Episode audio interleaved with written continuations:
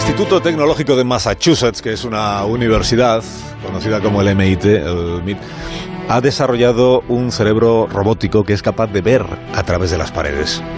Hoy en Historia de con Javier Cancho, historia de una inteligencia artificial.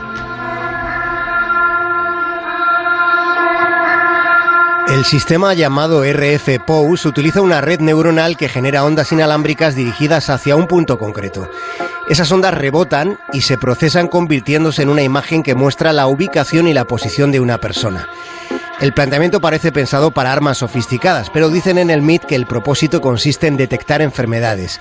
Sería algo así como un dispositivo de rayos X a distancia. La tecnología de matriz algorítmica ofrece múltiples aplicaciones. El sistema RF-POUS también podría ser útil para los bomberos en un incendio o para los servicios de rescate ante un edificio de ruido. Ver más allá de un muro parece propio de superhéroes, pero está empezando a ser algo posible en robótica. La pregunta es si en algún momento con esta tecnología podría llegar a traspasarse la pared invisible del dique de la ética es nuevo y suscita recelo y parece sensato no desdeñar precauciones. Pero también ocurre que la inteligencia artificial ya se utiliza con las mejores intenciones. El huracán María se ha fortalecido en su camino hacia Puerto Rico y podría convertirse en el primer ciclón. El gobernador de Puerto Rico ya declaró a la isla en estado de emergencia, ordenó la evacuación obligatoria en comunidades que están en zonas inundables y dijo que los puertorriqueños se deberían preparar para una catástrofe. Después de una catástrofe siempre hay ganadores y perdedores. Y los ganadores no son los árboles más robustos, sino los más flexibles. La virulencia de la crisis climática está destrozando muchas especies vegetales y eso supone que otras proliferen y se expandan con desequilibrios en la cantidad de carbono que se emite a la atmósfera.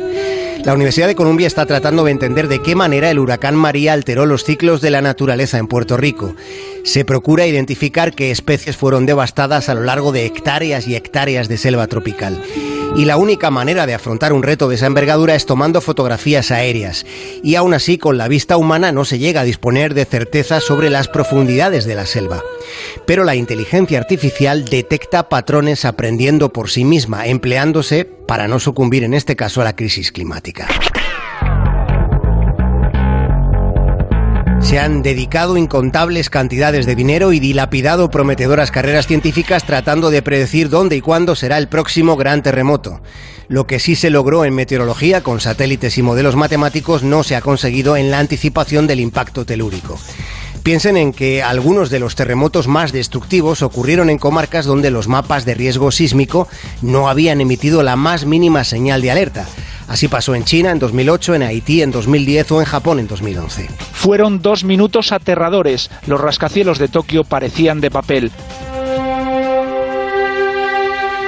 Ese terremoto de Japón se notó hasta en Canarias a más de 12.000 kilómetros de distancia. Se notó, pero después de que ocurriera. Respecto a la incertidumbre sísmica, algo ha cambiado con la inteligencia artificial con redes neuronales que buscan patrones en montañas de datos. En el Departamento de Ciencias Planetarias de la Universidad de Harvard afirman que se ha llegado a un punto en el que la inteligencia artificial podría tener potencialidad para descifrar indicios de un gran movimiento telúrico. Con cautela, puede decirse que probablemente dentro de algún tiempo pueda anticiparse dónde estará el epicentro y hacia dónde se moverán sus ondas sísmicas. Más de uno en Onda Cero. El único